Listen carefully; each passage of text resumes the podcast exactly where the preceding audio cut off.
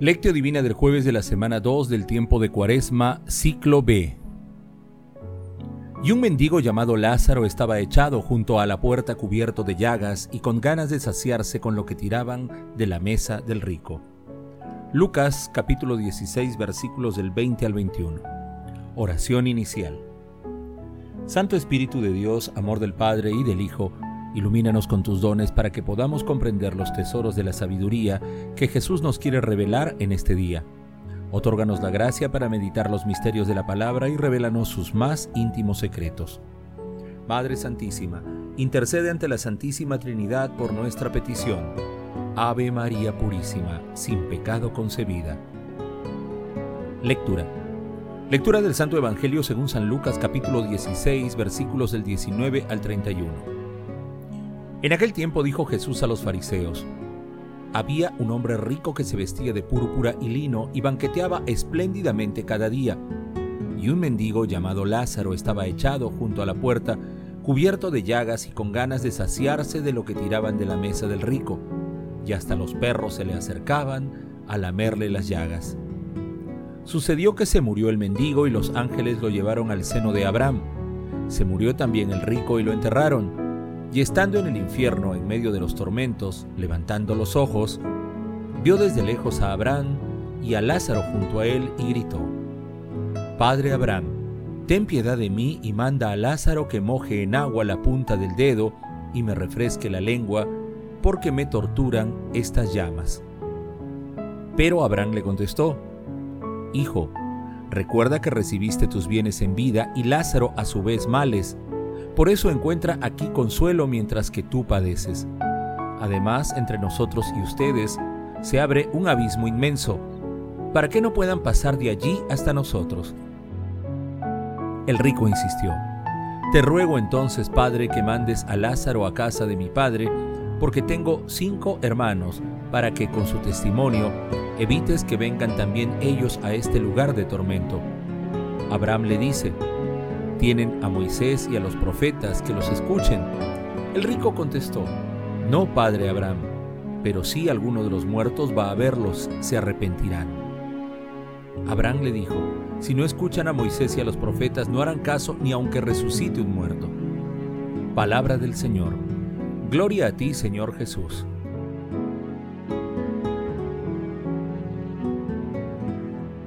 El pasaje evangélico de hoy Jesús muestra el desigual destino final del hombre rico y de Lázaro.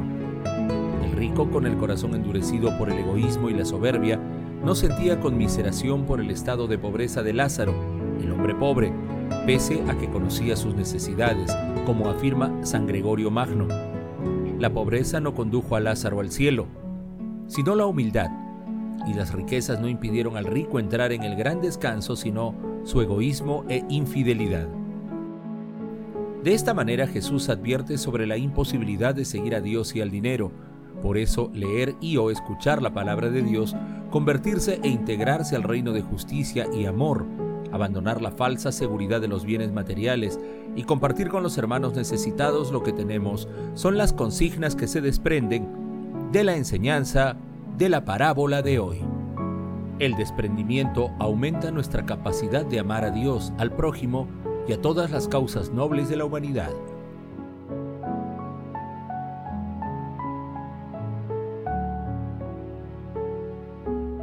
Meditación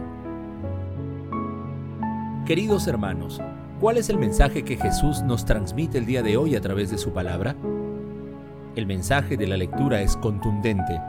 Jesús señala claramente su opción preferencial por los pobres, por los enfermos, por los débiles e indefensos por los que tienen pocas o nulas posibilidades de cubrir sus necesidades fundamentales.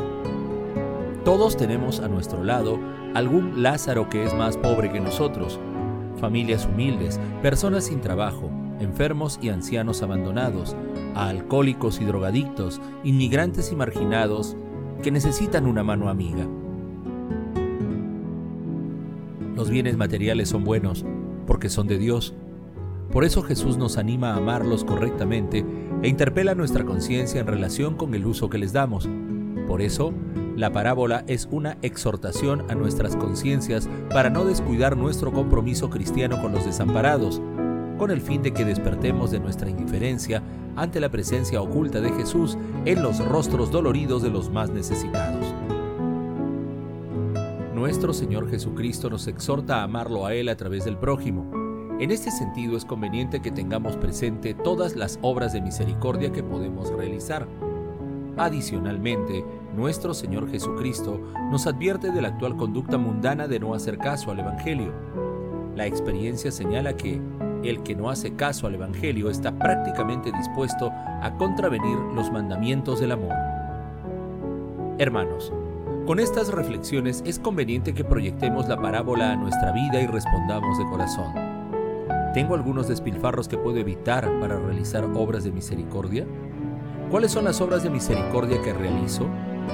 ¿Identifico la presencia de Jesús en el rostro de los más necesitados? Hermanos, en esta cuaresma, que las respuestas a estas preguntas nos ayuden a seguir y a servir a nuestro Señor Jesucristo, haciendo un uso adecuado de los dones espirituales y materiales que Dios nos ha otorgado, demostrando amor y solidaridad por nuestros hermanos más necesitados. Jesús nos ama.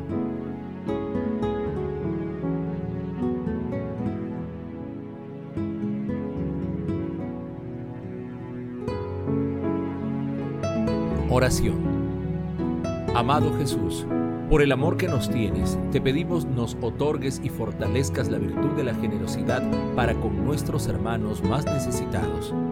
Perdona nuestra incapacidad para ver a los necesitados que nos rodean. Amado Jesús, haz que recibamos de tu Santo Espíritu la gracia de amar al prójimo como a nosotros mismos, inspirándonos caridad y solidaridad. Amado Jesús, misericordioso Salvador, Otorga tu perdón a las almas del purgatorio, especialmente a las que más necesitan de tu infinita misericordia, y permíteles contemplar tu rostro amoroso. Madre Santísima, Madre de la Divina Gracia, guarda nuestro corazón e intercede ante la Santísima Trinidad por nuestras peticiones. Amén.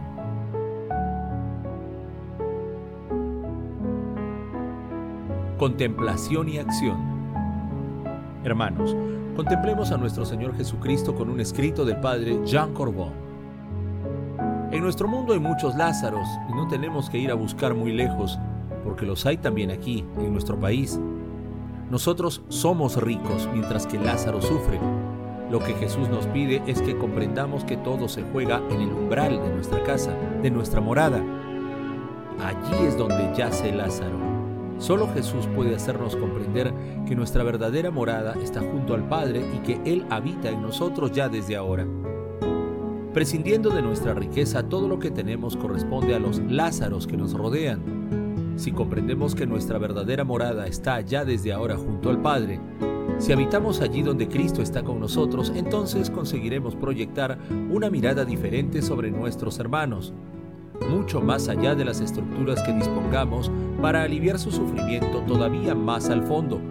Los miraremos con la misma mirada que el Padre dirige a cada uno de sus hijos, porque en verdad cada uno de nosotros es también un Lázaro para los otros. Ahora bien, este Lázaro se identifica con Jesús. Esto es lo que debemos aprender a ver. Debemos tomarle tal como se presente. Su humanidad es la de Jesús.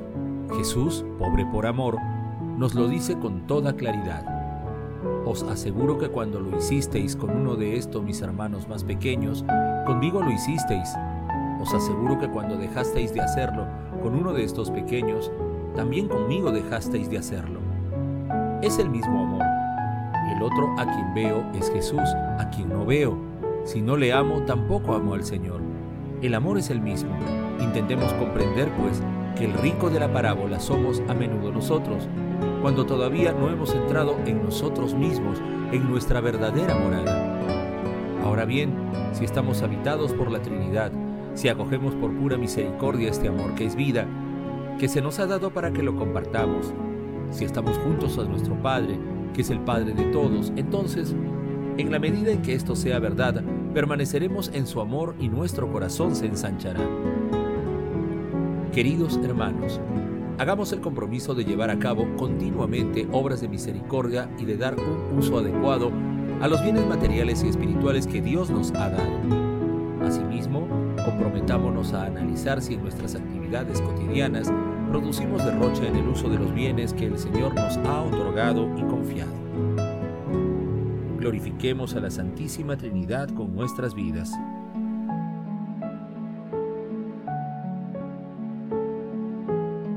Oración final. Gracias Señor Jesús por tu palabra de vida eterna. Que el Espíritu Santo nos ilumine para que tu palabra penetre a lo más profundo de nuestras almas y se convierta en acción. Dios glorioso, escucha nuestra oración. Bendito seas por los siglos de los siglos. Madre Santísima, intercede ante la Santísima Trinidad por nuestra petición. Amén.